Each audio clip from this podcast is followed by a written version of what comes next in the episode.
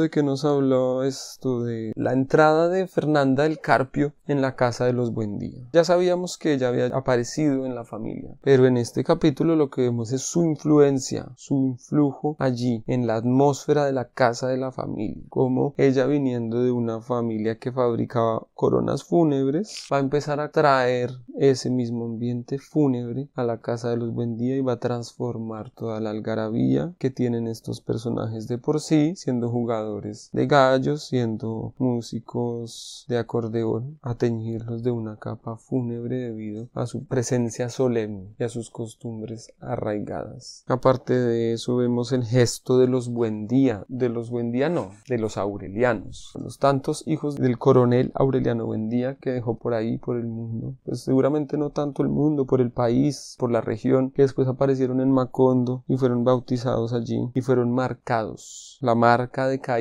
Exactamente, les pusieron la marca de Caín, la cual también va a ser muy importante, vamos a ver más adelante. Es un gesto muy bárbaro. Vemos la reaparición sorpresiva de Rebeca porque no nos habían vuelto a hablar nada de ella en lo absoluto, y aunque sabíamos que ella no había muerto, de repente aparece casi que envuelta en polvo, como que no estaba muerta, pero estaba muerta en vida, en un rincón del pueblo, ni siquiera saliendo a la calle a hacerse ver, estaba confinada a su casa, al olvido, guardando dinero que ni siquiera funciona en ese momento, que data de la primera guerra, y ella está en la tercera, o ya se acabó la tercera.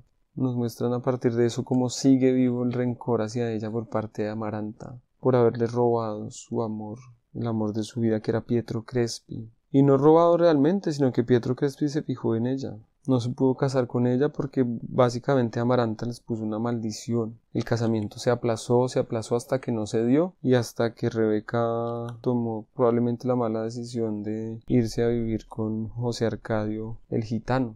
sin embargo, Amaranta nunca le perdonó que Pietro Crespi se haya fijado en ella y no y no en Amaranta, en Rebeca y no en Amaranta, y que haya, le haya propuesto matrimonio a ella. Después, cuando Pietro Crespi estaba solo, porque Rebeca se fue y lo dejó solo, y él se fijó en ella, en Amaranta, y la buscó, y la consintió, y le prometió amor, ella ya no quiso. Probablemente su peor error fue haberle prometido amor y haberle suplicado que se casara con él y que fuera su esposa. Ya Amaranta ya no podía con el hecho de que ella no había sido la mujer en la que él se fijó. Ya no podía aceptar eso, no sé, si en un principio Pietro Crespi, respondánmelo ustedes, se hubiera fijado en ella, se hubiera dado ese amor, se hubiera concebido ese amor, o, también Amaranta le hubiera dicho que no, como lo hizo después. Y no solo con Pietro Crespi, sino, bueno, desde ese entonces, si ella puso la mano en el fuego, quedó marcada. Después Gerineldo Márquez también la cortejó y, le, le rogó y se humilló por ella y ella también lo relegó, lo dejó a un lado. De hecho, hubieran podido seguir disfrutando sin que le prometiera nada ni le pidiera nada, hubieran podido seguir estando en un mejor estado. Pero el hecho de que él le prometiera su amor solo dañó las cosas, hasta el hecho de que ya no lo soportaba. Y aquí vemos como ella quería transmitirle ese odio a Remedios hacia Rebeca.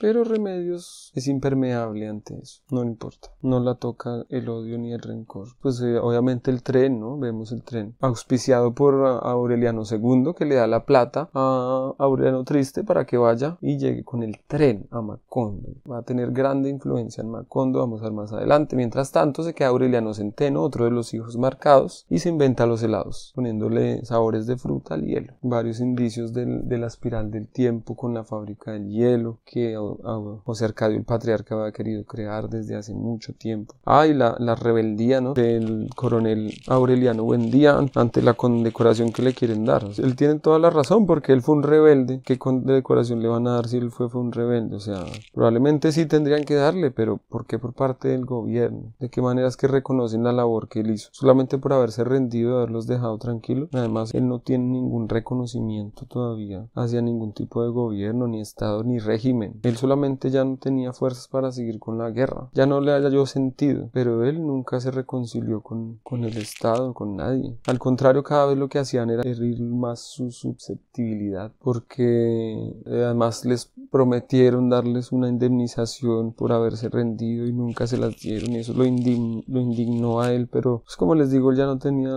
la fuerza para ir a librar otra guerra y después de eso se indignó también de que hayan querido condecorarlo y le dijo no, aquí no venga a condecorarme mucho menos ningún presidente de nada. la irreverencia de este hombre que decidió volver a lo básico, quedarse en su habitación haciendo pescaditos de oro.